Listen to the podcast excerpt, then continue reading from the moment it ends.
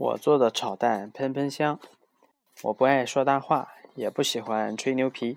不过要提起烤面包，还有厨房里的炊具。说到番茄调味酱和蛋糕一类的，以及锅碗瓢盆和炉灶，还有烤制的东西。哎呀，李子，我不爱吹牛皮。不过我告诉你，要论烹调技艺，我可是顶呱呱数第一。喏，就在上个星期二，我妈妈有事儿出去。我做出的东西确实值得一提。告诉你，那天我正坐在这儿休息，碰巧把两个鸡蛋拿在手里，于是我开始琢磨，这真是有点不像话。炒蛋的味道总是一个样，没什么新奇。因为啊，天知道从什么时候起，人们用的蛋总是来自普普通通的母鸡。有那么多奇妙的蛋可以挑选。只有傻瓜才偏偏要用鸡蛋。于是我决定把口味换换，从牧场上找来一种新的蛋尝试一番，一种别的厨师从没用过的、最不寻常的蛋。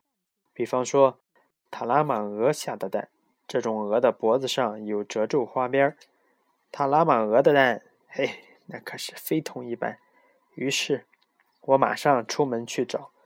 以最快的速度一路奔跑，我费了好大的劲儿抱着蛋回家去，碰巧发现路那边的树上有只大松鸡，它头顶上蓬蓬松松，看样子我就知道，把它的蛋和萨拉玛鹅的蛋搭配起来非常好。等彼得我把两种蛋放在一起炒，那味道应该会无比绝妙。于是我把那些蛋带回家，煎得又焦又脆，还加了点糖，大约有三分之二杯。我还放了胡椒粉一小撮儿，顺手把拉根酱足足搁进去一磅之多，另外还撒进去一些坚果。我尝了尝味道，吃起来相当好，不过还不够绝妙。要想做出有史以来最棒的炒蛋，厨师得千方百计把最好的蛋弄到手。于是我骑车赶往好远好远的乡下，对飞来飞去的各种鸟儿进行考察。我仔仔细细打量一只燕雀，它一头乱蓬蓬的头发，像面条又像拖把。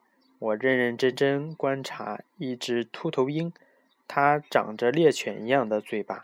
还有一只喜欢在阴凉里栖息的鹌鹑，正在一只大尾巴鸟的尾巴下躲着呢。我还瞧见一只喷流鸟和一只长着法兰绒翅膀的松鸦。不过，我继续一路向前赶，根本没停下，因为它们没有蛋，那天压根儿就没有下蛋的计划。接下来，突然之间，哇塞！我刚往山上骑了不远，就看见好多的鸟，它们正在到处下蛋，一个个大家庭，包括姑舅表亲，全都高高兴兴。它们下的蛋又漂亮又新鲜，数也数不清。哎呀呀，我要做的炒蛋真是棒又棒，简直是无与伦比，举世无双。这珍馐美味是我彼得的特色专长。我对那些蛋进行了精挑细选，只有顶级的蛋才能入我的法眼。我只要最棒的飞禽下的蛋，打转转猫头鹰的蛋就没能入选。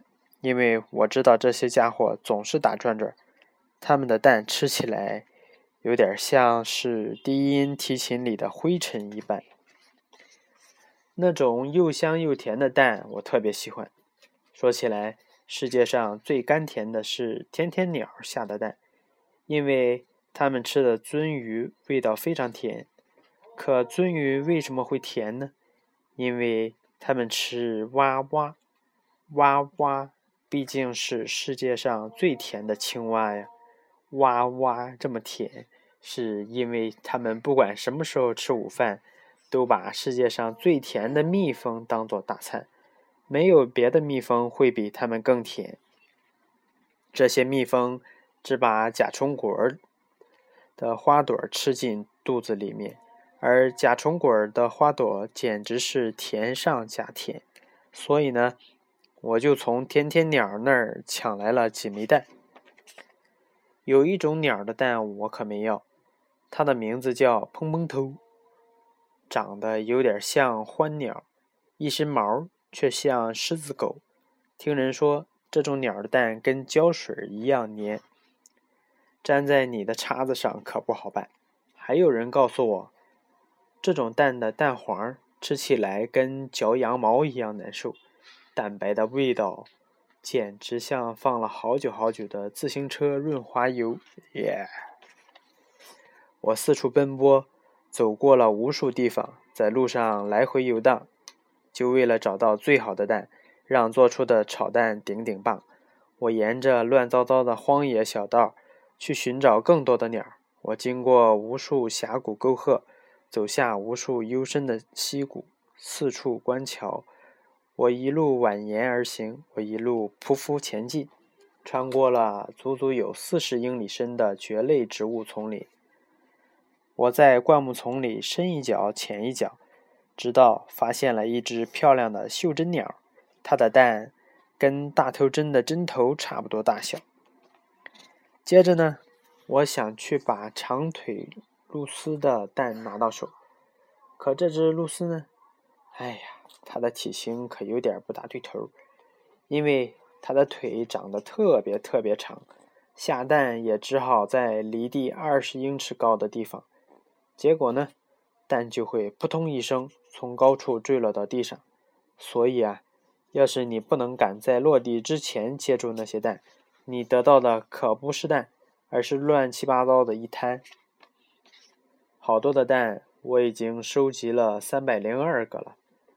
可我还需要更多。我突然想到一个办法，这任务对于一个人来说实在是太艰巨。于是，我给住在北方荣荣镇的几个朋友打了电话。过了北极，还有大约十英里就是他们的家。他们一个个全都跳上了卡塔马，那是用南极海豹的兽皮做成的一种皮筏。他们驾着皮筏出海，去寻找格莱斯鹰。那种鸟下蛋的地方是寒冷的冰层。我的朋友用一种叫蛐蛐夹的东西来抓住一个个蛋，那些蛋冰冰凉。要是没有这种工具，还真没办法。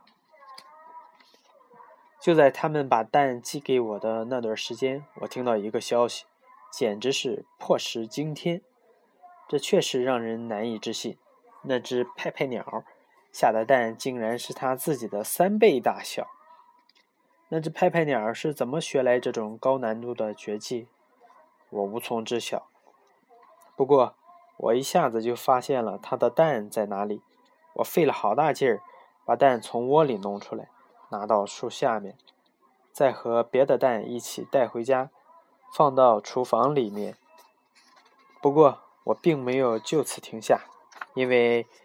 我知道有一种单列纵队的祖马山祖卡鸭，它们总是排成一路纵队，在祖马山上溜达。奇怪的是，它们还把蛋顶在大拇指上。我恰好认识几个人，就住在祖马山上。他们碰巧刚刚捉到了一千来只祖卡鸭，他们把蛋包裹起来，用航空邮件给我寄来，上面还注明了。特快专递，小心轻放。我需要更多的人来相助，于是就给阿里打了个长途。阿里一挂电话，就拿起小篮子，赶紧出发。他一个人爬上库库山的峭壁山崖，为我取来库库山杜鹃的蛋。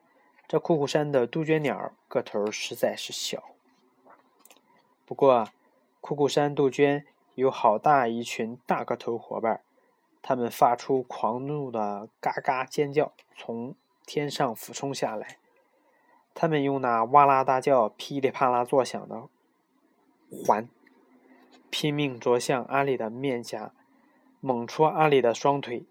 但阿里，勇敢的阿里，他奋力冲出了重围。他把蛋寄给了我，我就知道他准会尽力而为。为了让我的炒蛋无与伦比。举世无双，这珍馐美味是我彼得的特色专长。当然，这段时间我也在忙忙碌碌个没完。我弄来了三重眼睫毛的听听鸟下的蛋。要想够得着那些蛋，实在是很困难。我就骑在了稀里哗啦、嘁里咔嚓、吱吱嘎嘎树的头顶上面，然后啊，我找到了一大群面朝西南的仙鹤，他们的脑子一定是出了什么毛病，据我猜测，因为这种仙鹤站在那儿守卫鸟巢的时候，总是面朝西南方向，一丝不苟，所以要弄到他们的蛋一点儿也不难。我只要分毫不差从东北方向溜到他们后面。我还弄到了一只凶巴巴的刺刺鸟下的蛋，他把蛋下在高高的长满刺儿的仙人掌上面。接着呢，我去找悬崖鸟，它们的模样跟峭壁鸟不差分毫，不过悬崖鸟在悬崖上安家，峭壁鸟在峭壁上歇脚。悬崖和峭壁看上去简直一模一样，要把两种鸟区分开实在是难度不小。不过我知道，我从峭壁上弄来的这个蛋，如果不属于悬崖上的悬崖鸟，它的主人就一定是峭壁鸟。现在我需要喜欢看飞蛾的丝丝鸟下的一个蛋，这种鸟的个头大的能把人吓得魂飞魄散。这可怕的大鸟。之所以取这么个名字，是因为人们驯服它用的就是这个法子。它喜欢盯着蛾子看来看去，这能让他平心静气。趁他目不转睛，你就从后面悄悄走上前去，然后把他的蛋猛的一下拽出来。这需要好大气力。我当然已经把一个蛋弄到手了，这全靠几个朋友和一匹迅疾的快马。如果你想得到在商店里买不到的蛋，就得冒一些从没想到过的风险。要想把小小的侏儒鸟的蛋弄来，我们得把整个山顶撬开。后来让我告诉你，我听说有些鸟下的蛋，味道像是瑞士硬干酪上那些气孔里的空气一般。它们住在高高的叽叽喳喳树上，为此我就订了一整颗。这浩大的工程非比寻常，可是我需要这些蛋，所以说我不在乎花多少钱。我还需要一个蛋，这个蛋我留到最后去找。下的蛋就是天哪，吓死我了！那种可怕的鸟，它简直就是凶神恶煞，而且速度快得让人心惊肉跳。我不得不骑上咔嗒咔嗒兽一路飞逃，咔嗒咔嗒兽健步如飞，跑起来像头鹿一样。模样却不大相仿，你得用它的耳朵操纵方向。终于不用再东寻西找，不用再四处张望，我已经万事俱备，眼下该在厨房里大干一场。我一下子冲进厨房，里面堆的蛋有各种各样。我挽起袖子，打开包裹，把蛋一个个磕破。我磕啊磕，剥啊剥，足足用了九十九个平底锅。然后我把一些豆子搅拌进去，有整整五十五罐之多。我拌进去一些生姜、九个李子和三颗无花果，还搁进一点点欧芹，不过是小枝杈二十二个。然后我把六根肉桂和一把丁香掺进去搅和。我的炒蛋已经准备好，就要上锅。你可知味道怎么样？吃起来啊，就像……哎呀呀，味道就像，就像是炒蛋喷喷香，无与伦比，举世无双。这珍馐美味是我彼得的特色专长。